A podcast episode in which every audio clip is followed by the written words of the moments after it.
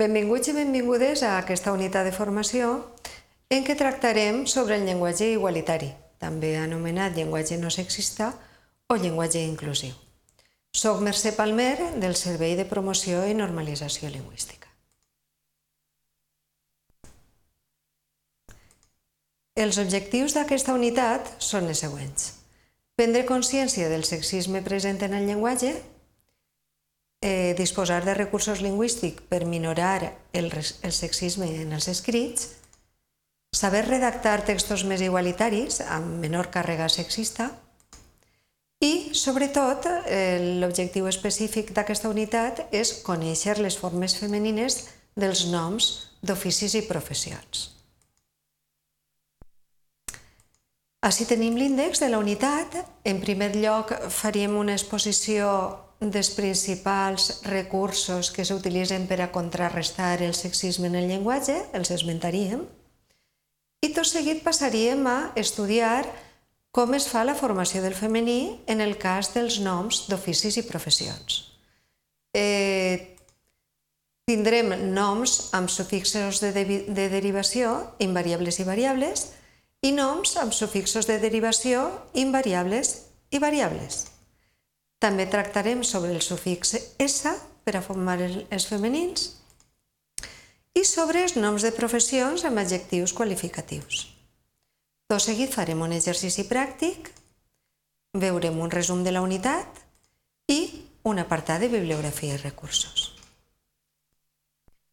Bé, eh, esmentem els recursos que s'utilitzen per a contrarrestar el, el sexisme.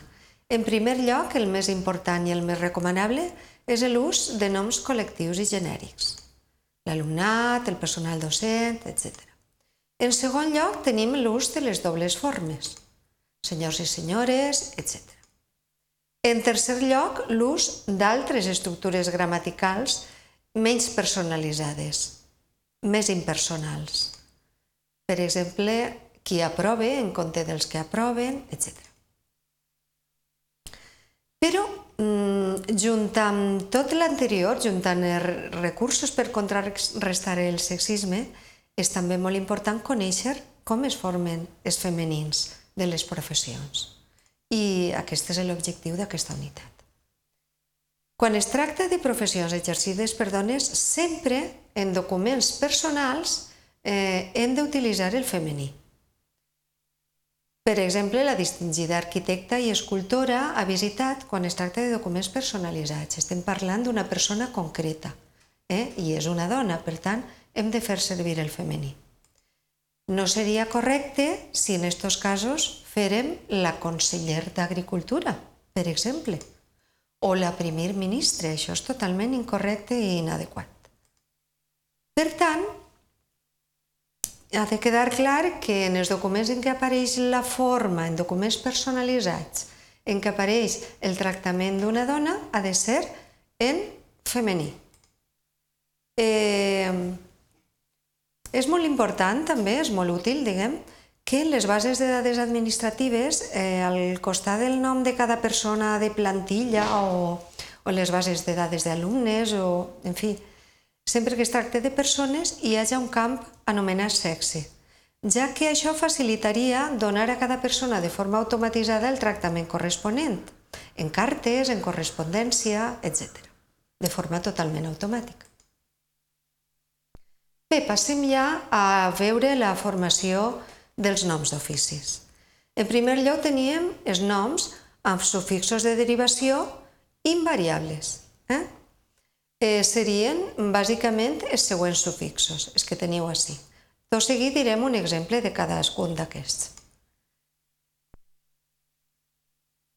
Un, un aguixaire, eh? observeu, eh, l'acabament aire, el fiscal, acabament alt, ordenança, doctorant, representant, auxiliar, comptable, forense, fisioterapeuta, periodista, internauta o homeòpata. Tot això serien mm, sufixos invariables, serveixen tant per a homes com per a dones. Eh? Per tant, en aquests casos el gènere el marca, queda marcat amb el determinant, un una o el la. Passem al següent cas, que serien noms amb sufixos de, de derivació també, però en aquest cas variables, varien segons siga home o dona. Els principals són aquests, Anna, Ari, Ària, etc. Vegem-ne uns quants exemples. Cirurgià, cirurgiana, empresari, empresària, eh? són aquests casos. Magistrat, magistrada, pediatre, pediatra, pedicur, pedicura, enginyer, enginyera, pedagog, pedagoga, fotògraf, fotògrafa, magrebi, magrebina, executiu, executiva, hematòleg, hematòloga, astrònom, ai, perdó, agrònom, agrònoma, gestor, gestora i filòsof, filòsofa. Tots aquests són variables, eh? Hi ha una forma per al masculí i una altra per al masculí, per al femení, perdó. En tercer lloc tenim els noms sense sufixos de derivació i invariables. Cònsol, intèrpret, eh? eh en aquests casos també és l'article determinat o indeterminat el que marca el gènere, perquè la paraula és invariable. Eh, dins d'aquest grup també n'hi ha de paraules compostes, de verb més nom, guardagulles, tastavins, etc. I en, I en últim lloc tenim els noms sense sufixos de, de derivació, però en aquest cas variables. Eh, o sigui que tenen un morfema específic per al femení. Arquitecte fa el femení en A, normal, arquitecte, capità, capitana, perit, perita, ministre, ministra, àrbitre, àrbitre, botànic, botànica, etc. Bé, tot seguit eh, tenim l'apartat referit al sufix S. El sufix S era molt, molt usat en l'antiguitat, però ha anat perdent molta, molta vitalitat. I bàsicament s'usa per a eh, títols nobiliaris i per a càrrecs, càrrecs tradicionals. Bé, eh, comtessa, duquesa, abadesa, etc. Si en l'actualitat coexisteixen formes que tenen la forma en A i la forma en S, són preferibles les primeres. Millor advocada que advocadessa, millor arquitecta que arquitectessa, etc.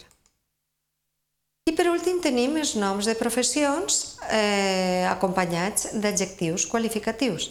En aquest cas han de fer concordar tots els adjectius. Per exemple, una ajudanta tècnica sanitària, una tècnica jurídica, una enginyera agrònoma, etc. Si es tracta d'una dona, han d'anar tots els elements en femení. Bé, i ja mm, passem a la part pràctica. Així teniu una sèrie de frases, una sèrie de paraules on heu de posar la forma femenina mm, d'aquestes professions. Pareu el vídeo uns minutets i resoleu l'exercici i tot seguit el, corre... tot seguit el corregirem. Bé, així tenim les solucions d'aquestes paraules. Odontòloga, cònsol, psiquiatra, cirurgiana, comtessa, comissària, astrònoma, geògrafa, pedagoga, intèrpret, executiva, capitana, pediatra, enginyera, maga, orfebre, capatassa, vidella, jutgessa, jutgessa perdó, i ajudanta tècnica sanitària. Bé, eh, així teniu un resum de la unitat que conté una síntesi i és mm, per si voleu repassar els punts més importants i un apartat de bibliografia i recursos.